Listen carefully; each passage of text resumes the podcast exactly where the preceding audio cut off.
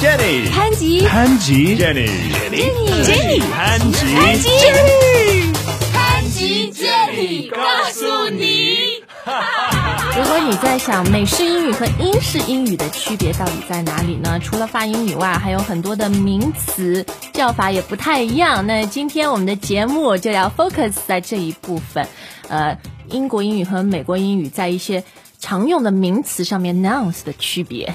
Right, and I speak American English. I do not speak British English, so I can't do the British pronunciation. But after I came to China, uh, I met many British people and I learned things that I never knew before. 所以对于一个美国人来说，你第一次听到他们用这个词的时候，你会觉得很奇怪，是吧？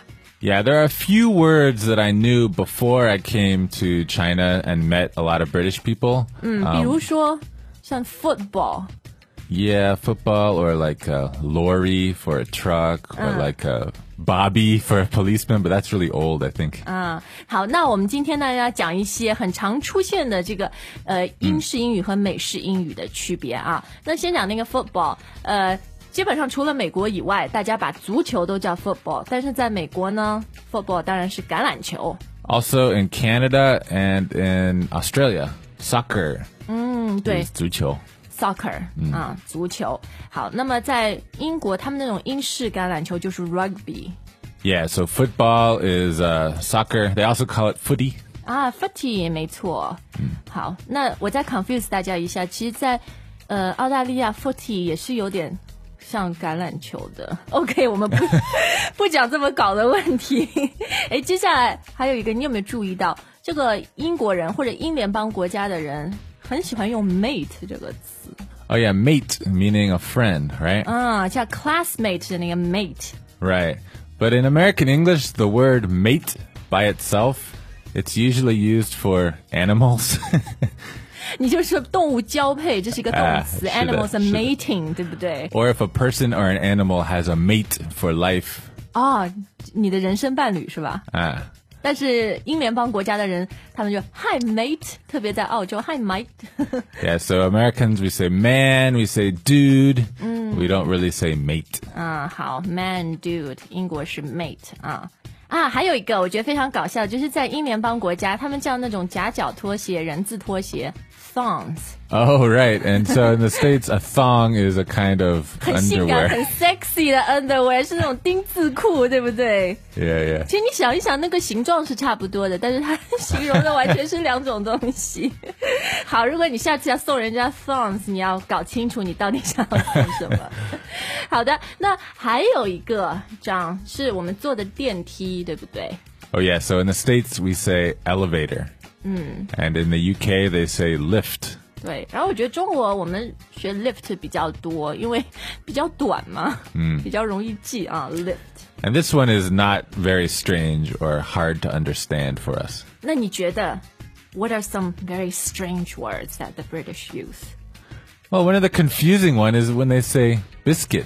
饼干， Yeah. 在美国饼干是什么？ Well, in the States, a biscuit is uh, salty. 而且是像一个馒头一样的，就是很大的嘛，对不 Yeah, 对 sometimes it's soft and salty. And uh, when the British say it, they mean a cookie.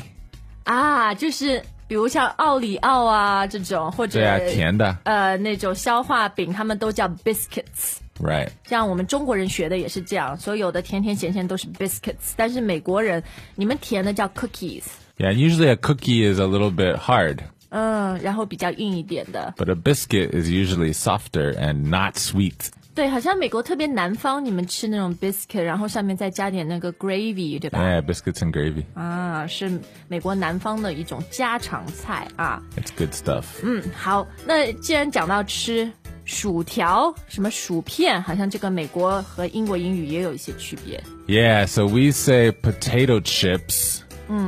你们 potato chips 就是薯片，对不对？嗯，买的零食，但是在英国他们有个很有名的菜，fish and chips。 Right, so when they say chips, they mean french fries. 嗯，所以 fish and chips 是那个炸鱼和薯条，所以他们的 chips 是一个薯条。 Right, so we say french fries, they say chips. 那他们呃 chips，他们薯片是什么呢？ So for that, they say crisps. crisp 就是很脆的，对吧？嗯很脆的片儿叫 crisp。 But we don't use that word.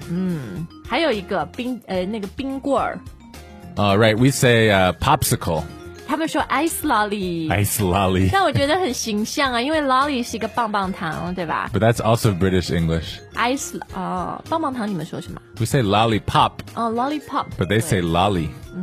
好，那哎，我们再讲一个很有趣的，就是橡皮，我们用来擦的这个橡皮 Uh, we say eraser. eraser，嗯，然后英国人 They say rubber. 他们说 rubber，但有的时候美国人觉得 rubber 是一个保险套，是吧？ Ah, 所以今天可能大家会记住 thongs 钉子裤，然后 rubber 保险套。 those those can be funny. 好的，那我们今天的节目呢，主要告诉大家一些这个名词在呃英联邦国家和北美的一些差别啊。当然，讲到英式英语和美国英语的不同，是一个非常 broad、非常大的一个主题，所以我们还是要可能分很多集不同的侧重点来讲。 Yeah, this is not over. Not over。如果哪一次我们讲这个英式发音的时候，我们办公室有两个英国人，可以把他们拉过来。 Yeah, they can help. I can't help with that. 好，但中国人觉得英式英语听起来是很 intelligent、很聪明的， 我们也这样想。美国人也这样想啊。嗯，那这里呢还有一个重要的信息要告诉大家，就是呃，你现在可以在 iPad、然后 Android 平板电脑、Android 手机，很快在 iPhone 上面都可以用 English Pod 的课，因为我们有自己的 App 客户端了。 So iPad app and iPhone app.